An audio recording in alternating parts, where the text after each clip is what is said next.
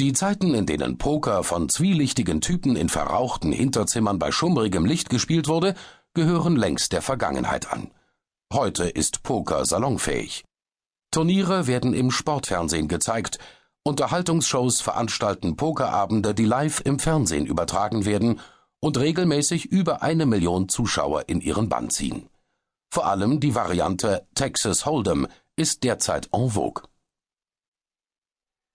Die Ursprünge des Pokerspiels gehen vermutlich bis ins 16. Jahrhundert zurück. Damals wurde in Persien ein Spiel namens Nas erfunden, dessen Regeln in vielen Punkten den späteren Pokerregeln entsprachen. Auch wenn sich die Bekanntheit von Nas im Laufe der Jahrhunderte bis nach Europa erstreckte, wurde es nie zu einem gängigen Gesellschaftsspiel. Anzunehmen ist jedoch, dass sich im 17. Jahrhundert aus Nas in Europa ein Spiel namens Pochen oder englisch Poke entwickelte, das sich großer Beliebtheit erfreute.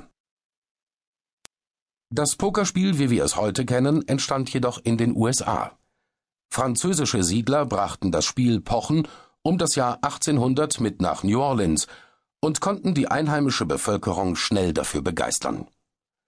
Während des Goldrausches, der um 1849 seinen Höhepunkt erreichte, wurde ganz Amerika von einem regelrechten Spekulationsfieber gepackt, das auch den Weg für Glücksspiele aller Art ebnete. Nun wurde nicht mehr um die Ehre, sondern um Geld gespielt.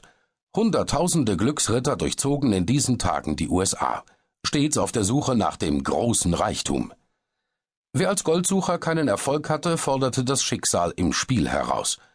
Die Verbreitung des Pokerspiels war nicht mehr aufzuhalten. Vor allem auf den Schaufelraddampfern, auf denen die Reisenden den Mississippi entlang schipperten, galt das Spiel als willkommener Zeitvertreib. Doch schon bald gab es professionelle Pokerspieler, die die Unerfahrenheit ihrer Mitspieler ausnutzten und ihnen das Geld sprichwörtlich aus der Tasche zogen. Und dabei ging es nicht immer mit rechten Dingen zu. Redewendungen wie noch ein Ass im Ärmel haben oder mit gezinkten Karten spielen lassen bis heute auf die Methoden schließen, mit denen viele Spieler damals ihr Geld machten. Berichten aus jener Zeit kann man entnehmen, dass es Siedler aus Europa gab, die innerhalb weniger Stunden ihr gesamtes Vermögen verspielten und sich danach nicht selten aus Verzweiflung selbst erschossen. Doch Poker ist nicht gleich Poker. Während heute gerne Texas Hold'em gespielt wird, waren damals vor allem Draw Poker und Stud Poker bekannt. Beide Varianten werden mit 52 Karten, also vier Farben a 13 Karten gespielt. Es gibt wie bei jedem gängigen Kartenspiel mit französischem Blatt die Farben Herz, Kreuz, Pik und Karo, jeweils von zwei bis zehn, sowie Bube, Dame, König und Ass. Während beim Draw Poker alle Karten verdeckt gespielt werden und keiner der Spieler weiß, welches Blatt die Gegner haben, gibt es beim Stud Poker sowohl verdeckte als auch offene Karten. Beide Varianten haben ihren Reiz. Im Fall des Draw Pokers kennt der Spieler nur die eigenen Karten. Sie bilden die einzige Grundlage für seine Entscheidung, ob und wie viel er setzen will. Also welches Risiko er mit seiner Hand eingehen kann. Da die Mitspieler keinen Anhaltspunkt haben, kann hier besonders einfach und auch erfolgreich geblufft werden.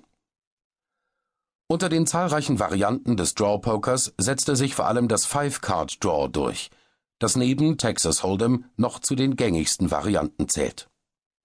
Beim Five-Card-Draw erhält jeder Spieler zu Beginn fünf Karten, die er verdeckt auf der Hand hält. Dann hat er die Möglichkeit, vermeintlich schlechte Karten gegen unbekannte neue Karten zu tauschen und in diversen Beatrunden seinen Einsatz zu bringen bzw. auszusteigen. Am Ende werden die Karten der noch teilnehmenden Spieler offen auf den Tisch gelegt. Wer das höchste Blatt hat, gewinnt. Große Bekanntheit erlangte diese Variante nicht zuletzt durch die Westernfilme. In beinahe jeder Saloon-Szene spielen die Cowboys Five-Card Draw. Bei den Stud-Poker-Varianten erhalten die Spieler verdeckte und offene Karten. Dadurch können die Gegner zum einen sehen, welche Karten schon vergeben sind, das heißt, auf welche Karten man in den folgenden Beatrunden nicht mehr zu spekulieren braucht. Zum anderen kann man sich so auch ein Bild von möglichen Kombinationen machen, die die Gegenspieler auf der Hand haben könnten. In Casinos wird neben Texas Hold'em in der Regel Seven Card Stud gespielt